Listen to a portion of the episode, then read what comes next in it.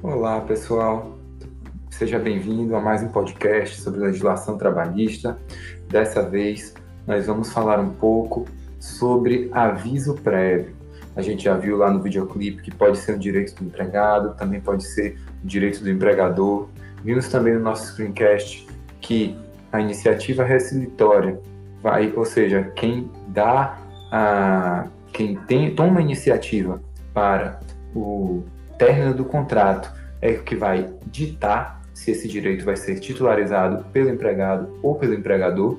Vimos também que ele é proporcional ao tempo de serviço, quando titularizado pelo empregado, ou seja, ele pode ser superior a 30 dias, que é o seu uh, limite mínimo. E vimos também que uh, quais são os objetivos do aviso prévio, quais são os objetivos que ele visa alcançar e que ele não pode ser, em regra, ele não pode ser renunciado pelo empregado quando titularizado pelo empregado. Essa é a regra, a gente já viu também a exceção. Bem, é preciso falar um pouco com vocês, logo no início do nosso podcast, sobre a uh, conformação deste aviso prévio. Ou seja, quando é que ele começa a contar? Quando é que a gente começa a contar os dias de aviso prévio? Digamos que seja um caso de 30 dias. A gente começa a contar no dia do aviso, no dia que você avisa, ou no dia seguinte? E mais, existe alguma diferença com relação ao aviso prévio quando ele é titularizado pelo empregado e quando ele é titularizado pelo empregador? Sim, existe diferença. Então, fique atento com relação a esses dois pontos. É esse o foco do nosso podcast de hoje. Eu quero primeiro avisar a vocês que numa iniciativa resolutória uh, do empregador, ou seja, quando é o patrão que põe fim ao contrato, aí, melhor dizendo, iniciativa resilitória. Por que resilitória? Resilitória é aquela iniciativa que se baseia na vontade. A resolutória, por outro lado, ela se baseia na ocorrência de uma falta grave.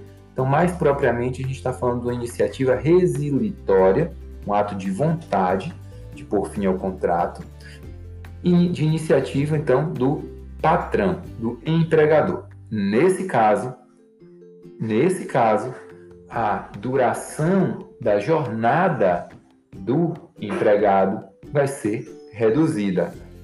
Ora, o que é que eu estou dizendo para vocês? Estou dizendo que se foi o patrão que dispensou o empregado, durante o aviso prévio, esse empregado vai poder optar por ter uma redução na sua jornada de duas horas diárias a menos de trabalho, ou, digamos que o seu aviso prévio seja de 30 dias, e aí nesse caso ele vai poder optar por, no lugar de ter duas horas a menos de trabalho por dia, ter sete dias a menos de trabalho no final do aviso prévio. Ou seja, ele vai receber os 30 dias normalmente, com todas as horas, tudo normalmente.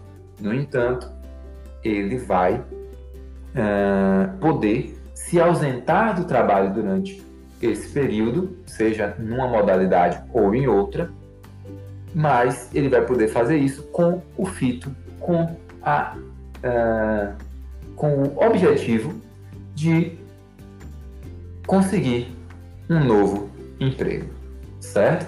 Então, esse é o objetivo da lei e por isso há uma redução na jornada do empregado que é dispensado. Esse é o caso em que o direito ao aviso prévio é titularizado por ele, empregado, e ao empregador vai caber então a obrigação de conceder, de pré-avisar e realizar o pagamento desse período de aviso prévio, que, como eu disse para vocês, nesse caso pode ser superior a 30 dias. Se fosse o inverso, se fosse o empregado que comunicasse ao empregador sua intenção de pôr fim ao contrato de emprego, aí, nesse caso, não teríamos redução da jornada, nem em horas nem em dias, certo?